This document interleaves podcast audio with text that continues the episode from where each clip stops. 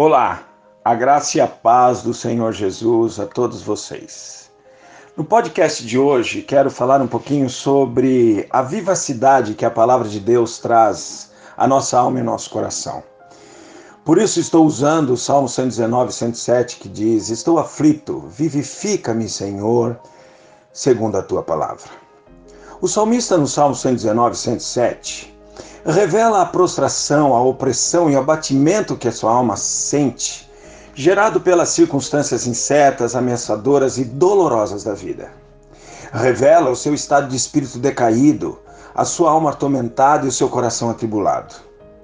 Mas ele também declara em um grito da graça, em uma pregoada esperança, que a palavra do Senhor revigora, que a palavra do Senhor reanima e que a palavra do Senhor traz vida onde a morte ladeia. Aleluia! Louvado seja Deus, porque a Sua palavra nos dá proteção em tempos de epidemia e nos mostra que o Senhor está no controle e na segurança da vida dos teus servos. Por isso, lemos em Lucas 21, 11 e 18: Haverá grandes terremotos, epidemias e fome em vários lugares, coisas espantosas e também grandes sinais do céu. Contudo, não se perderá um só fio de cabelo da vossa cabeça.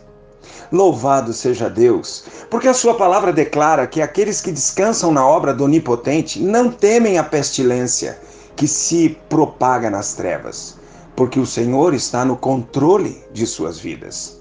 Por isso, Salmo 91, 1 e 5 a 7 diz: O que habita no esconderijo do Altíssimo e descansa à sombra do Onipotente não te assustarás do terror noturno, nem da seta que voa de dia, nem da peste que se propaga nas trevas, nem da mortandade que assola ao meio-dia. Cai um mil ao teu lado e dez mil à tua direita, tu não serás atingido. E louvado seja Deus, porque posso pôr nele a minha esperança, sabendo que ele é meu escudo e a minha proteção. E por isso eu experimento esperança e paz em minha alma. Nossa alma espera no Senhor, nosso auxílio e escudo. Somente em Deus, ó minha alma espera silenciosa, porque dele vem a minha esperança. Salmo 33, 20 e 65, 2.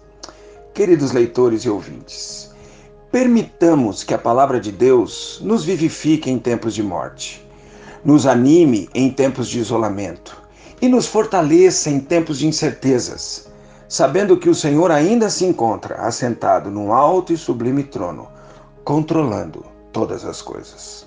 Fique na paz e na graça do Senhor Jesus. Eu sou o pastor Darcis Borowski Júnior, consagrado ao ministério da oração e da palavra.